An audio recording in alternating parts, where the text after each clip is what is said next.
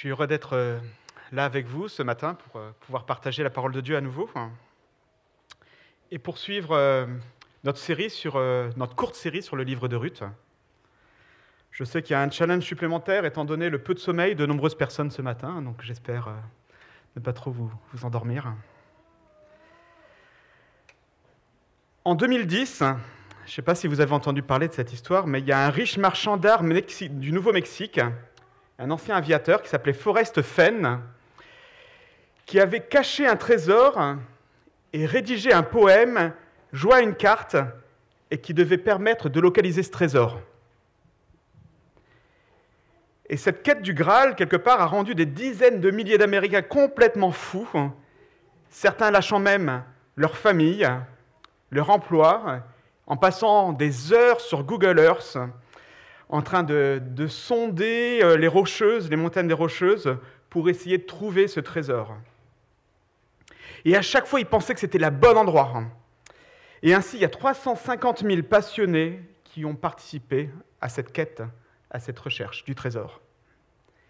Et dix ans plus tard, donc euh, il n'y a pas si longtemps que ça, le coffre a été trouvé par une personne qui a désiré garder l'anonymat. Il a envoyé juste une photo.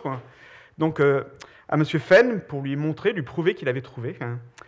Et ce trésor euh, était censé euh, contenir 265 pièces d'or et autant de rubis, de saphirs, des émeraudes, des sculptures chinoises anciennes, déjà un colossal trésor. Quelle recherche Et comment la conscience et la sûreté de ce trésor a poussé des hommes, des femmes, à presque tout quitter à tout investir pour trouver ce trésor. Et nous avions pu voir dimanche dernier, lors de la prédication de Nainar, qu'une femme avait découvert un trésor, en tout cas les premières pièces d'un trésor, en étant confrontée à la compassion et à la grâce de Dieu pour elle et pour Ruth. Et comment va-t-elle réagir en ayant trouvé quelque part ses premières pièces et en ayant conscience que d'autres étaient là, cachés? Je vous invite à, prendre Ruth au chapitre 3. Pour ceux qui ont les Bibles qui sont à l'entrée, c'est la page 189. Sa belle-mère, Naomi, lui dit, Ma fille, je voudrais assurer ton repos afin que tu sois heureuse. Eh bien, Boaz, l'homme dont tu as accompagné les servantes, n'est-il pas notre parent? Or, il doit procéder cette nuit au tri de l'orge qui est dans l'air de battage. Lave-toi et parfume-toi, puis mets tes habits et descends à l'air. Tu ne te feras pas connaître à lui jusqu'à ce qu'il ait fini de manger et de boire. Quand il ira se coucher, observe l'endroit où il se couche. Ensuite, va découvrir ses pieds et te coucher. Il te dira lui-même ce que tu as à faire. Ruth lui répondit, Je ferai tout ce que tu as dit. Elle descendit à l'air de battage et fit tout ce qu'avait ordonné sa belle-mère. Boaz mangea et but, et son cœur était joyeux. Il alla se coucher au bout du tas de gerbes. Ruth vint alors tout doucement découvrir ses pieds et se coucha. Au milieu de la nuit, Boaz eut un frisson. Il se pencha et vit une femme couchée à ses pieds. Il dit, mais qui es-tu? Elle répondit, je suis Ruth, ta servante. Étends le pan de ton manteau sur ta servante, car tu as droit de rachat. Il dit, Sois bénie de l'Éternel, ma fille. Ce dernier trait témoigne encore plus en faveur que le premier, car tu n'as pas recherché des jeunes gens, pauvres ou riches. Maintenant, ma fille, n'aie pas peur je ferai pour toi tout ce que tu diras, car tout le monde chez nous sait que tu es une femme de valeur. Il est bien vrai que j'ai droit de rachat, mais il existe un autre parent, plus proche que moi, qui a ce droit. Passe la nuit ici. Demain, s'il veut exercer envers, envers, toi son droit de rachat, ben c'est bien qu'il le fasse. Mais s'il ne lui plaît pas de l'exercer envers toi, je le ferai moi, l'Éternel, et vivant. Reste couché jusqu'au matin. Elle resta couchée à ses pieds jusqu'au matin et se leva avant qu'on puisse se reconnaître l'un l'autre. Boaz dit qu'on ne sache pas que cette femme est entrée dans l'air de battage. Et il ajouta Donne le manteau qui est, sur toi, tiens-le. Elle le tint et il compta six mesures d'orge qu'il chargea sur elle. Puis il entra puis il entra dans la ville.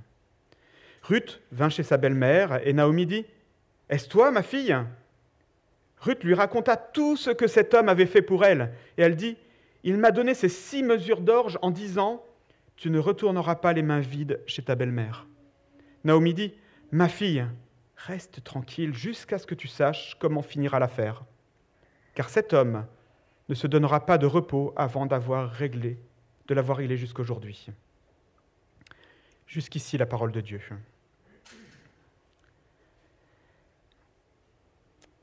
Il semble bien que Noémie ou Naomi, et vous entendrez peut-être au cours du message ces, deux versions, c'est parfois du mal à, choisir entre les deux, et l'intention de trouver l'ensemble du trésor de la compassion et de la grâce divine.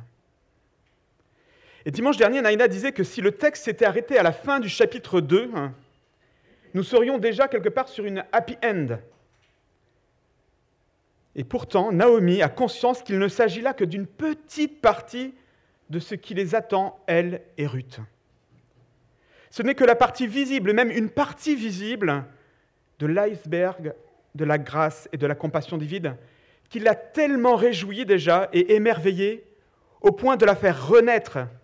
Et nous avions vu à la fin du chapitre 1 qu'elle demandait à se faire appeler Mara, ce qui signifie la mère. Et que là, on la voit à la fin du chapitre 2 exprimer toute sa reconnaissance au point que cette femme qui a perdu un mari, deux enfants, s'exclame qu'il soit béni l'Éternel qui garde sa bonté pour les vivants comme pour les morts. Une femme qui a perdu, qui sait ce que c'est que le deuil, proclame cette vérité et cette louange au Dieu des vivants et des morts.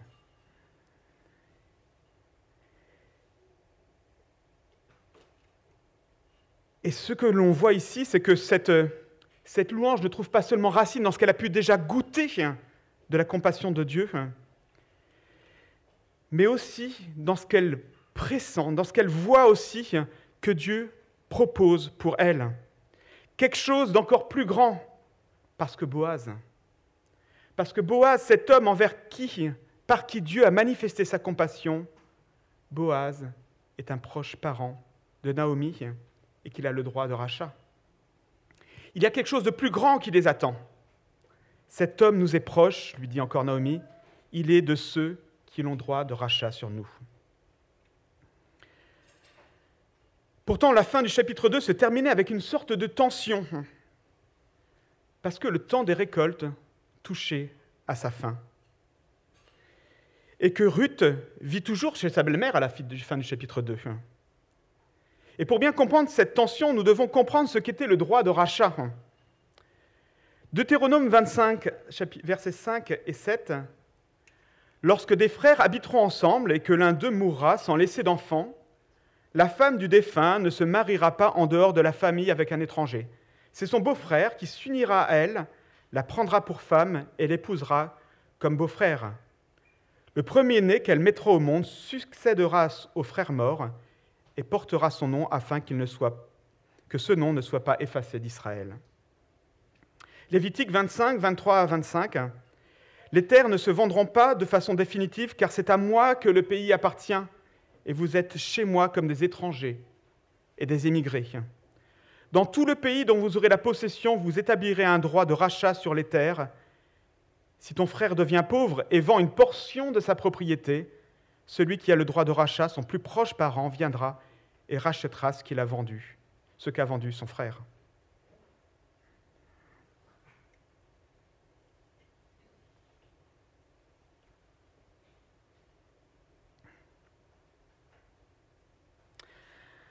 Ainsi, nous voyons dans ces textes que Dieu avait prévu dans sa grâce le moyen pour que les plus pauvres ne perdent pas les biens de la famille. Et il y avait aussi une certaine responsabilité envers la famille avec pour objectif que le nom et les terres familiales ne soient pas perdus. Et cette responsabilité concernait les parents les plus proches Et on voit même que dans le cas d'un frère, c'est en quelque sorte une obligation. Il y a un devoir à remplir envers la veuve du défunt dont l'existence doit être assurée, et envers le défunt lui-même dont le nom, sans cela, périrait en Israël. Et dans le cas présent avec Ruth, cela consistait à épouser Ruth pour qu'elle puisse avoir une descendance et à racheter aussi les terres de la famille d'Elimelech, le défunt mari de Noémie. Imaginez ce que cette perspective représente pour Noémie, elle qui est partie et qui est revenue en ayant tout perdu. Imaginez ce que ça pouvait représenter pour elle, cette perspective d'avoir quelqu'un qui puisse racheter, je dire, ses terres, ses biens, et assurer une descendance. Et c'est cette perspective qui fait naître tant de louanges et tant d'espérance dans le cœur de avec cette rencontre, de cette rencontre fortuite entre Ruth et Boaz. Si cet homme fort, bon, pouvait faire valoir son droit de rachat. Ruth serait assurée pour le reste de ses jours de la sécurité, du bonheur, et le nom de Noémie et de sa famille ne serait pas gommé du royaume d'Israël. Et on comprend donc mieux cette tension qui est perspective à la fin du chapitre 2, quand on voit que ben, le temps s'écoule et que rien de plus ne se passe. Et du coup, peut-être, quelle est la décision au début du chapitre 3 de Noémie De mettre en œuvre un plan pour quelque part mettre Boaz face à, une prise de décision? Et on regardera dans un premier temps justement le plan que Noémie met en place, place et sa mise en œuvre par Ruth. Et dans un deuxième temps, la réponse de Boaz par rapport à ce plan. Imaginons que vous soyez la confidente ou l'amie de Noémie. Elle vient vous voir toutes les semaines, vous, buvez peut-être le thé avec elle. Et puis elle vous partage le fait que Boaz pourrait faire valoir son droit de rachat, épouser Ruth, lui donner de, de jolis petits-enfants qu'elle pourrait faire sauter sur ses genoux. Un petit-fils qui pourra reprendre l'entreprise familiale et prolonger le nom de la famille. Et vous la voyez toutes les semaines, vous buvez le thé, elle vous parle constamment de ça. Et au fur et à mesure que les semaines s'écoulent, vous sentez peut-être une certaine impatience dans les propos de Noémie. Quel conseil seriez-vous enclin de lui donner? Qu'est-ce que vous lui diriez pour l'encourager? Qu'est-ce que vous lui conseilleriez de faire? Peut-être que vous lui conseillerez, tu sais, Noémie, il faut savoir se contenter de ce que l'on a. N'en demande pas trop déjà ce que tu as là, ce que tu viens de vivre, c'est déjà merveilleux. Et puis peut-être que l'année prochaine, Ruth pourra retourner dans les champs de bois et ainsi vous ne manquerez de rien. Puis peut-être que vous le diriez, mais Noémie, il faut savoir se montrer patiente. Ça va venir, fais confiance à Dieu. Peut-être que vous le diriez même, il faut prier davantage. Peut-être même jeûner pour que Bose se décide enfin à déclarer sa flamme à Ruth. Avec toute l'attention qu'il lui montre, il est évident qu'il y a quelque chose. Tous ces conseils ne sont certainement pas faux. Pourtant, il semble qu'ils ne satisferaient pas Noémie. Dieu est tellement bon. Elle qui a été saisie par la compassion de Dieu veut, prolonger veut plonger pleinement dans le lagon de la grâce divine. Elle ne se satisfait pas d'admirer juste ce merveilleux trésor depuis le bord du rivage et d'avoir ramassé quelques pièces sur la plage. Elle est prête à enfiler ses palmes, son masque, son tuba et de nager dans les eaux limpides, poissonneuses de la grâce, pour en admirer la beauté, le récif de corail majestueux, ses poissons bariolés, sa vie en abondance. Et c'est ce qu'elle choisit de faire ce soir-là, ce soir du chapitre 3, où elle demande à Ruth d'enfiler quelque part son masque et se tuba, de se jeter à la mer et de partir à la chasse au trésor. Lave-toi, Quelque part, c'est toujours mieux hein, pour un, rendez-vous galant d'arriver, euh, d'arriver propre. Parfume-toi. Hein. On aura envie de lui dire, pas trop non plus. Hein. ça peut faire fuir aussi. Mais il y a là plus qu'une notion de séduction. Quand on considère l'état de pauvreté de Noémie et de Ruth, le parfum, le prix que ça coûtait à l'époque, il y a là une notion de l'importance de ce rendez-vous, du moment de cette rencontre, et une mise en œuvre de, moyens qui pour eux sont importants. Ils prennent ce rendez-vous au sérieux. Mais tes amis, là aussi c'est mieux. Mais il y a là l'idée de se préparer, de mettre de beaux habits, et c'est ainsi que la version de la semeur le traduit. Mets tes plus beaux habits. Dans son plan, Naomi continue, retrouve discrètement Boaz, mais quand il est bien détendu, quand il s'est reposé de sa journée de, de travail, qu'il a bien mangé, qu'il a bien bu. Il faut peut-être penser que c'est important pour un homme. Puis après, euh, regarde où il se couche. Faudrait pas se tromper de bonhomme. Faut savoir se montrer prudent. Puis après, découvre ses pieds et couche-toi à côté. Et il est certain qu'à un moment donné, il risque d'avoir froid et de se réveiller et, de découvrir alors, mais tiens, je ne suis pas seul. Si on considère l'objectif de Noémie, ses conseils et ses instructions adressées à Ruth, en fin de compte, ne sont que, que du bon sens. Et il y a des chances que dans la soirée, au vu de tout ça, de tout ce plan, elle soit fixée sur les intentions de Boaz. Mais au-delà, il est beau de voir l'engagement de Noémie et de Ruth, Ruth qui s'associe pleinement et qui fait ce que Noémie lui demande dans cette quête, l'engagement de ces deux femmes dans cette quête de la grâce de Dieu. Elles témoignent par là d'une vraie soif de la grâce de Dieu, parce qu'elles ont déjà goûté et qu'elles ont trouvé que c'était tellement bon, et elles en veulent plus. Elles veulent plonger entièrement dans cette grâce de Dieu pour elles. Mais on voit là aussi le sérieux et l'intentionnalité avec lequel elles préparent ce moment. Et ça montre aussi toute la considération qu'elles ont pour celui à qui elles vont demander leur protection, celui à qui elles vont demander d'être leur rédempteur, celui qui leur a déjà manifesté tant de compassion par le passé. Et Noémie et Ruth sont pour nous des exemples ce matin. Parce que la souveraineté de Dieu, il est question de ça, avec cette rencontre quelque part fortuite, ce hasard de la rencontre entre Ruth et Boaz. La souveraineté de Dieu n'est pas une invitation à la paresse, mais un encouragement à se mettre en mouvement joyeusement à sa suite.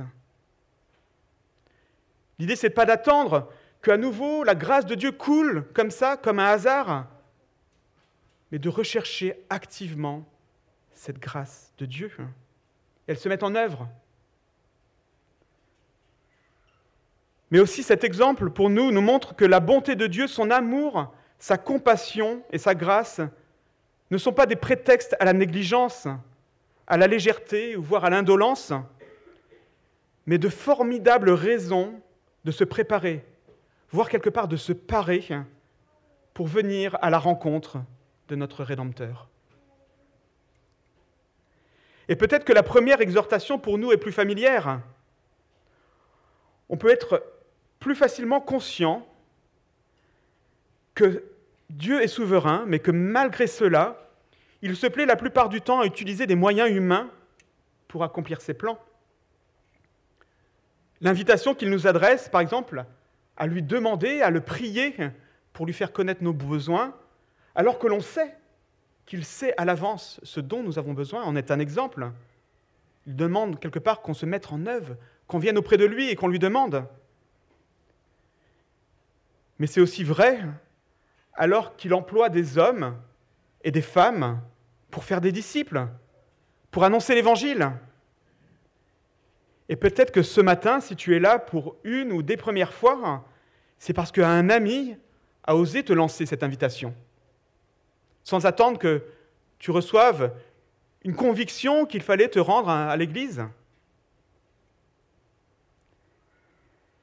Mais il me semble que parfois nous avons plus de mal à considérer le sérieux avec lequel nous sommes appelés à nous préparer pour nous présenter devant le Dieu de grâce. Nous entendons, et c'est vrai, que nous pouvons venir à lui tel que nous sommes. Alors, pas besoin de faire de chichi. Et c'est vrai aussi que tu n'as rien qui peut te permettre de revendiquer l'amour et la grâce de Dieu.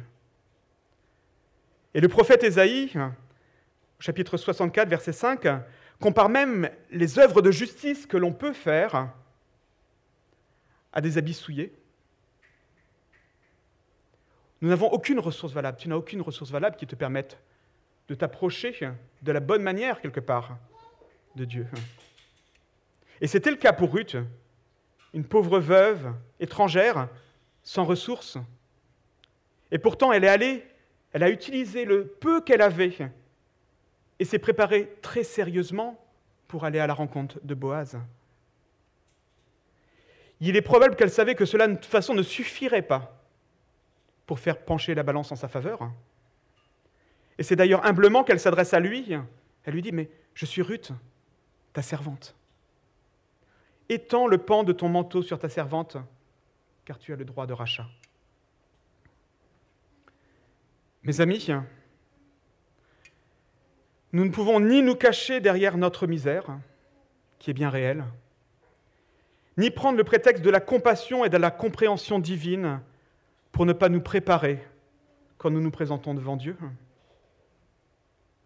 Et c'est sans doute avec cette pensée que les familles avaient l'habitude, avant, de venir au culte avec des habits du dimanche. Il y avait des habits qui étaient réservés pour ça, en marque de respect quelque part pour le Seigneur, qui les avait conviés solennellement à leur rencontre, à le rencontrer et à le louer. Et toi, est-ce que tu te prépares quand tu viens rencontrer ton Dieu? Est-ce que tu attends avec impatience le dimanche matin en, pensant au moment où tu vas retrouver tes frères, tes sœurs? Peut-être comme tu, irais à, la, à un des premiers rendez-vous avec ton fiancé et ta fiancée au restaurant et tu veux vraiment te faire beau pour lui faire honneur? Est-ce que le culte est un jour tellement à part que tu ne veux surtout pas louper parce que tu vas rencontrer d'une façon toute particulière ton Rédempteur?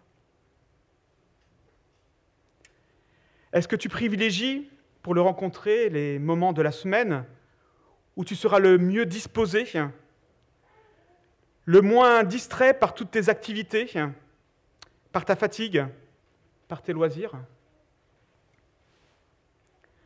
Est-ce que tu prends le temps de te laver avant de venir le rencontrer Et je ne parle pas de, prendre une douche ou même de faire des ablutions comme c'était l'habitude, je veux dire, dans l'Ancien Testament. Mais demander et accueillir le pardon des péchés, parce qu'on se sent sale et qu'on sait que le pardon est auprès de lui.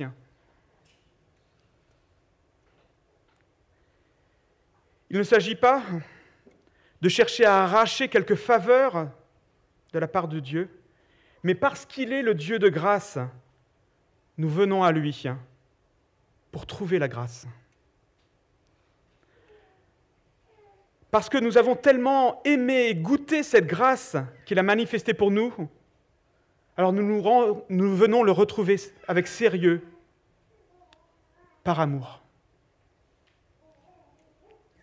C'est pourquoi, après vous avoir invité à quelque part mettre vos habits du dimanche, je voudrais vous inviter à enfiler vos palmes et votre tuba et venir explorer la beauté de la grâce de Dieu en considérant la réponse et l'attitude de Buzz face à Ruth.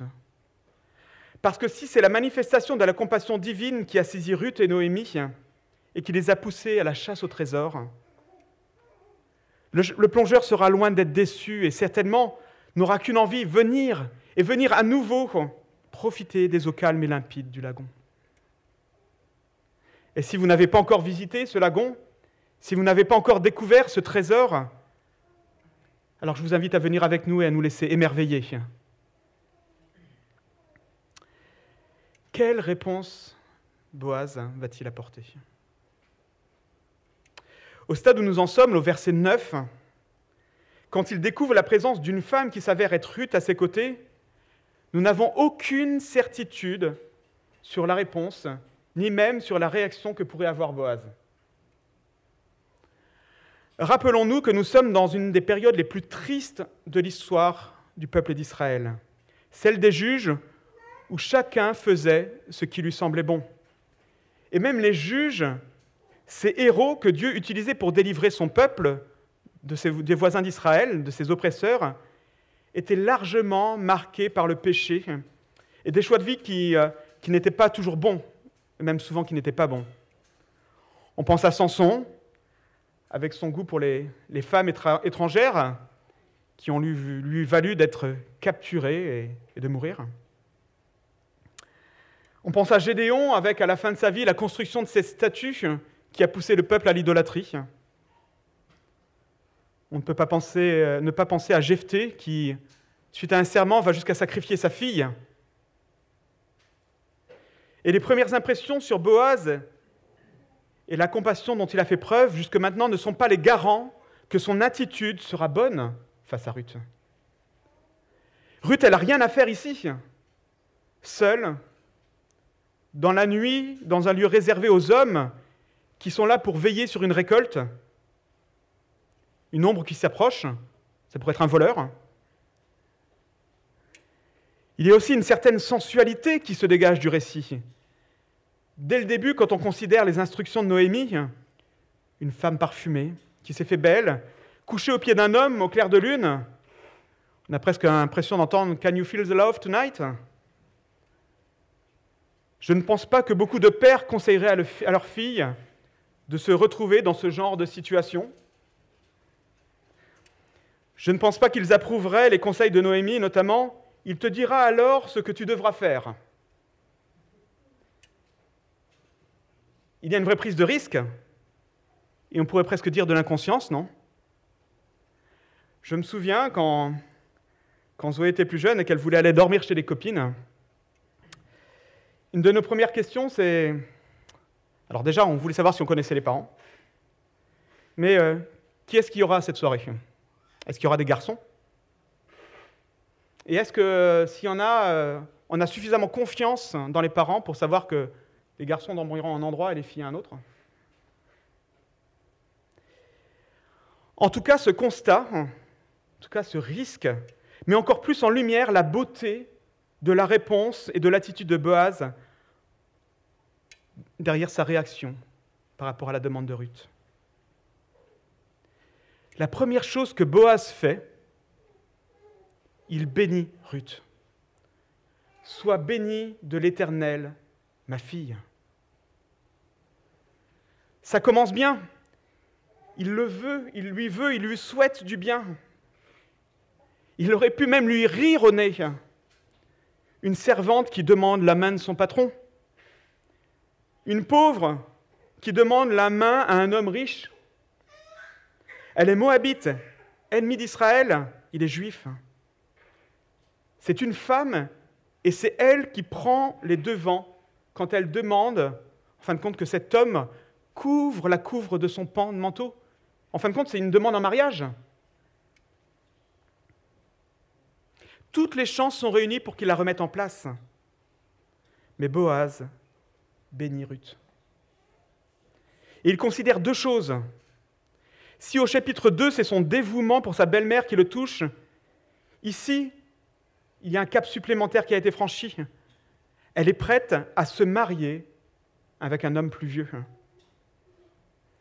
Elle est prête à renoncer à un homme de son âge, peut-être plus beau que Boaz, peut-être plus euh, dynamique, peut-être qui lui correspond plus, pour que Noémie puisse avoir une descendance et une famille qui puisse persister. Et quelque part, Boaz loue le renoncement de Ruth et ça le pousse à la bénir. Et il y a un renversement surprenant justement dans la, dans la réflexion de base qui nous montre son humilité. Nous, on se dit, qui est Ruth pour faire cette demande? Et Boaz, il dit, mais qui suis-je au vu de mon âge pour que tu me fasses cette demande? Quelle manifestation cette demande? Comment que ça montre que tu aimes ta belle-mère et que tu la respectes? Et ça, le et ça le pousse plus loin. À réfléchir au fait que, oui, Ruth est une femme de valeur. Et c'est la seconde raison qui pousse Boaz à bénir Ruth et qui découle de la première. Femme de valeur, c'est le même terme qui est utilisé pour valeur que le mot qui était désigné pour parler de Boaz, qui est un homme fort, puissant. C'est le même mot. Ce faisant, Boaz place Ruth sur le même plan que lui. Si lui est un homme fort, on aurait pu traduire aussi un homme de valeur, Ruth aussi est une femme de valeur. Et le parallélisme est accentué en considérant la réponse favorable de Boaz. Je ferai pour toi tout ce que tu demandes. Et Noémie demandait à, à Ruth, il te dira tout ce que tu devras faire. Quel regard bienveillant de Boaz le Rédempteur pour Ruth? Nous avons de quoi nous émerveiller. Quel Rédempteur merveilleux. Je vous propose de faire euh, quelques coups de palme et d'aller un peu plus loin et pour regarder le trésor. Et on, voit Boaz qui, qui s'adresse à Ruth et qui commence à la rassurer aussi. N'aie pas peur. Ruth, n'aie pas peur. On l'a vu, comme euh, on l'a déjà souligné, la position de Ruth pouvait être délicate. Elle avait toutes les raisons d'avoir peur. Comment allait-il l'accueillir? Et les mots de Boaz sont un réconfort pour elle. Et on voit que ces mots ne sont pas juste des mots en l'air. Alors qu'on entend toujours cette chanson Can You Feel the Love Tonight? Continuer de passer à la radio Bethléem, aucun geste déplacé de la part de Boaz.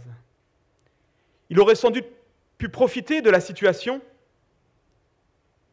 Et en considérant ça, on peut se dire que Ruth a toutes les raisons de faire confiance à cet homme qui ne profite pas de cette situation.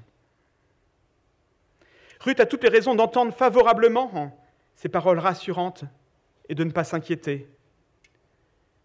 Elle peut se réjouir d'entendre son Rédempteur lui dire, Ruth, n'aie pas peur, je suis là. Avançons encore un peu plus loin et on voit que Boaz s'engage. Il fait une promesse à Ruth. Jusque-là, Boaz n'avait pas donné ses intentions. Il aurait pu voir en Ruth une femme de valeur. Il aurait pu la considérer sans pour autant aller plus loin.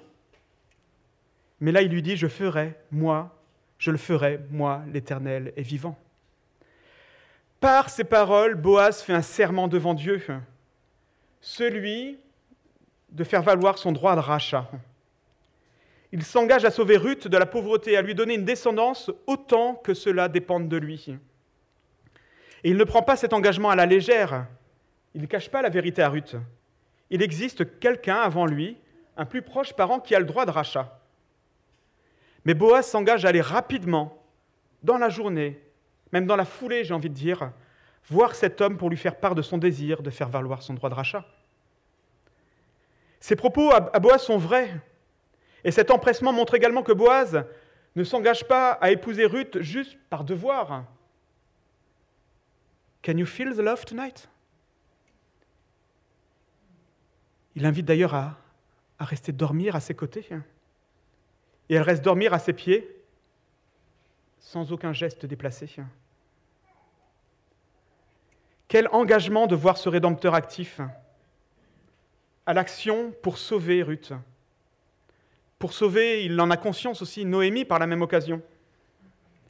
Il ne se contente pas d'attendre et de voir si quelqu'un va agir devant lui, hein, si cet autre Rédempteur pourrait euh, prendre la main. Il prend les devants. Son devoir, son amour le pousse à s'engager pour Ruth. Quel rédempteur, mes amis. La soirée aurait pu s'arrêter là, et on aurait pu juste attendre le résultat des courses. Pourtant, on voit que Boaz pourvoit. Est-ce que le plus proche parent va faire valoir son droit de rachat? On ne sait pas. Mais Boaz n'a pas l'intention de laisser Ruth partir les mains vides. Il fait à nouveau preuve d'une grande générosité. 25 litres d'orge pour deux veuves qui n'ont pas de ressources. mais c'est aussi comme un gage envers Noémie de l'engagement qu'il vient de prendre devant Ruth. En fait, ces provisions annoncent les provisions à venir, comme les prémices de la bénédiction qui va venir. Et Noémie reçoit le message 5 sur 5. Ma fille, reste tranquille jusqu'à ce que tu saches comment finira l'affaire, car cet homme ne se, ne se donnera pas de repos avant de l'avoir réglé aujourd'hui.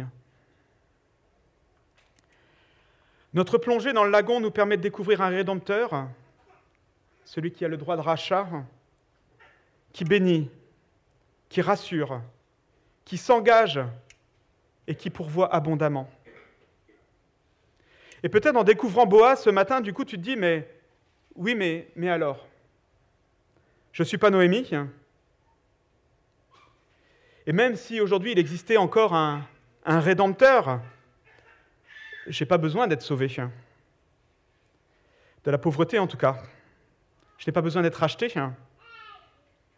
Pourtant, il faut reconnaître que comme Noémie ne voulait pas se contenter du simple métro boulot dodo de Ruth et aspirer à plus, nous aussi, tout en reconnaissant peut-être dans un certain sens la grâce qui est la nôtre, peut-être certains l'appellent la, la chance de ne manquer de rien ce matin, nous aspirons à plus.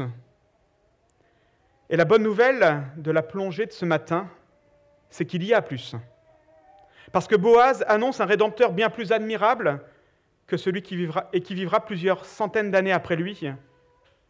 Ce rédempteur rencontrera au bord du puits une autre femme étrangère, une samaritaine, et qui lui a donné à boire et lui dira, Si tu savais quel est le cadeau de Dieu, et qui est celui qui te dit, Donne-moi à boire, tu lui aurais dit toi-même demander à boire, et il t'aurait donné de l'eau vive.